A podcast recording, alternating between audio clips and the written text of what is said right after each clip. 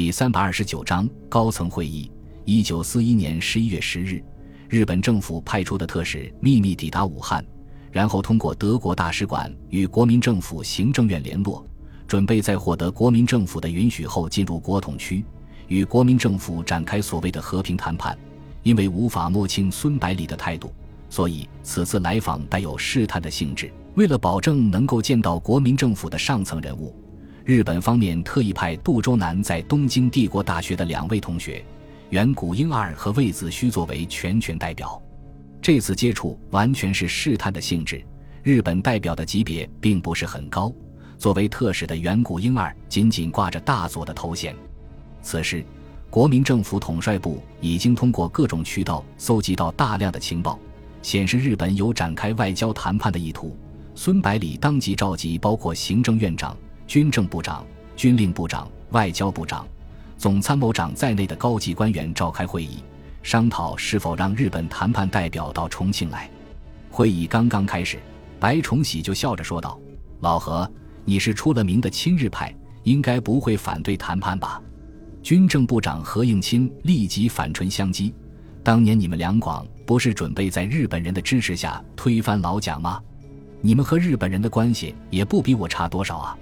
刚刚由驻美大使转任外交部长的胡适博士开玩笑道：“难怪抗战打得这么艰难，原来咱们的指挥中枢都被你们这些亲日派给控制了。”陈诚为人比较严肃，平常都很少和别人开玩笑，看到白崇禧等人嘻嘻哈哈的态度，感到非常不满。可是以他的资历和年龄，又不能直接说他们，只好向孙百里使眼色。孙百里轻轻点了点头，直截了当的说道：“诸位。”咱们还是言归正传吧。白崇禧笑嘻嘻地看了看一脸严肃的陈诚，不动声色地点了点头，然后收起笑容，正色说道：“如果单纯从军事的角度来说的话，我认为可以和日本先谈谈。台湾军团在日军的重围之中，咱们只有虚伪仪，拖延时间，才有机会部队撤退到大陆，同时也让第十八集团和晋绥军缓口气。”何应钦说道。我同意白总长的看法，在目前的形势下，暂时停战利大于弊。如果我们能够通过谈判取得获得利益，就没有必要牺牲战士的生命。说到这里，他特意向孙百里说道：“当年我因为签署了和美协定，被国内外报纸骂成亲日派，可是有谁想过我的苦衷？弱国无外交啊！”咱们如果不是利用这个协定争取几年的时间来整编军队的话，怎么能够抵挡得住日军的攻势？陈诚立即对何应钦的处境表示理解。他说：“何长官不要过于介怀，你的苦衷我们都了解。当时国军刚刚开始在德国顾问的指导下进行整编换装德式装备，全面提升战斗力。假如匆忙开战的话，结果可能更加糟糕。”孙百里问道。修辞兄，你的意见呢？陈诚回答道：“我同意白总长和长官的意见，咱们迫切需要时间整顿军队，补充物资。”接着他话锋一转，说道：“我担心的是，咱们没有能力在战场上得到的东西，有可能在谈判桌上得到吗？日本人会有这么愚蠢吗？”胡适见几个军方代表都同意谈判，急忙大声说道：“我反对。”等到众人把目光汇集过来之后，胡适沉声说道：“我对军事上的事情知之不多，所以在见识方面肯定不如几位专家。但是谈判的事情关系重大，并不单单涉及军事层面的事情，它还牵涉到外交、内政等诸多方面，必须慎之又慎。众所周知，日本和英美开战只是个时间问题，全面的世界大战即将开始，世界的格局也会由此发生转变。”因此，国民政府的对日政策将对世界形势产生举足轻重的影响。目前，英美两国已经变成主要援助国，而随着战事的逐步扩大，援助的规模的范围必将也随之扩大。这对我们的持久抗战是非常有利的。然而，一旦两国得到我们与日本谈判的消息，肯定会停止援助。抗战爆发之后，全国民众已经上下一心，同仇敌忾。决心与日寇决一死战，和日本谈判势必影响到民心士气。海外华侨的捐款和侨汇已经承担了政府财政支出的三分之一以上。他们的立场是在日军全部退出中国前，绝对不可以与日本谈判，否则就是汉奸。看到几个军方代表都被胡适说得无言以对，杜周南及时插了进来。他说道：“胡博士，你提到的英美援助、民心士气和侨捐侨汇都非常重要，但是我认为却不足以作为最终决定是否谈判的依据。”胡适反问道：“为什么？”杜周南解释道：“这三个因素都是支持继续战争的动力。如果战争停止了的话，政府还需要如此关注这些因素吗？”英美援助物资，最终目的还不是希望用中国来拖住日本，使其推迟南进的时间，减小其投入兵力的规模，哪里有什么好心？如果真心帮助我们，就不会等到现在了。”胡适说道。“我做了几年驻美大使，对其政策的演变了然于胸。你说的确实很对，但是海内外同胞的心声该怎么办？”杜周南回答道：“从单纯的经济角度来说。”国统区已经处在崩溃的边缘，几乎完全依赖援助和华侨捐款和侨汇来苦苦支持，但是这些又全部被消耗在战争当中，对国民经济的恢复和发展没有任何裨益。西南几省的民众终日在死亡的边缘挣扎，对于生活在最低层的劳苦大众来说，如果连生命都无法维持，哪里有可能谈什么爱家爱国？国军的新编部队。有多少士兵是自愿参加的？有多少是硬拉的壮丁？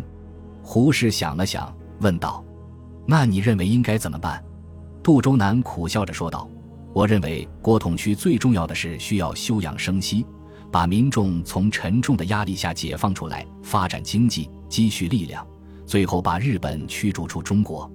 然而，这只是我一厢情愿的想法，绝对没有实现的可能。”日本人不可能给我们这个机会的，孙百里马上说道：“杜先生，不但日本人不同意，就是咱们内部都不能通过这个决定。我虽然是总统，但是只有和日本谈判的权利，并没有最终的决定权，因为是否停战是由国民大会议政会来决定的。咱们不要指望代表们会同意这个看起来和投降日本没有两样的方案。”与会众人面面相觑，齐声问道：“那怎么办呢？”孙百里笑着说道：“虽然没有决定的权利，但是谈谈还是可以的。既然日本人要谈，那咱们就奉陪好了。大家都知道，谈判是最花时间的。现在咱们的力量弱于日本，自然不怕他们拖延时间，反而可以利用这个难得的机会整训部队，发展民生。”胡适非常严肃地说道：“以美国人在国民政府内部的关系，咱们只要和日本开始接触。”他们肯定会在第一时间得到消息，这样一来，援助就非常危险了。孙百里摇摇头说道：“胡博士，我认为美国非但不会因此而停止援助，反而可能大幅度增加援助的额度。”接着他解释道：“如果中国和日本停战，将会有多少个师团的日军投放到太平洋上？以英国、美国和荷兰这三个国家在南洋的殖民军团的战斗力。”在日军面前绝对是不堪一击，日军将轻而易举地占领南洋，甚至有可能登陆澳洲、美洲大陆。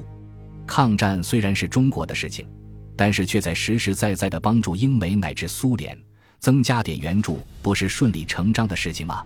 白崇禧笑着说道：“如果日本把和我军对峙的军队全部抽调出去的话，不但有能力南进，就是北攻苏联也不是什么太大的问题。”这样一来，就正中德国的下怀，而苏联的形势就堪忧了。说不定德国也会乘机要求和咱们谈判呢。陈诚接过话头说道。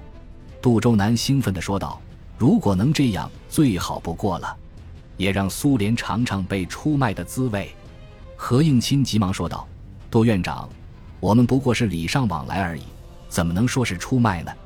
话音刚落。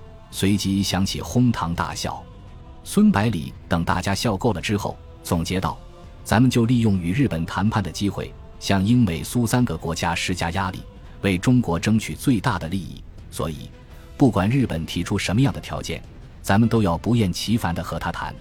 只要保密措施到位，不让谈判的内容泄露出去，援助的价码就有机会一路攀升。”听孙百里谈到保密问题，胡适担心地说道。咱们这样做是不是在玩火呀？一旦消息泄露出去的话，国统区的民众和海外华侨能答应吗？最后搞不好会落得个身败名裂、千夫所指的下场，咱们可要做好思想准备呀。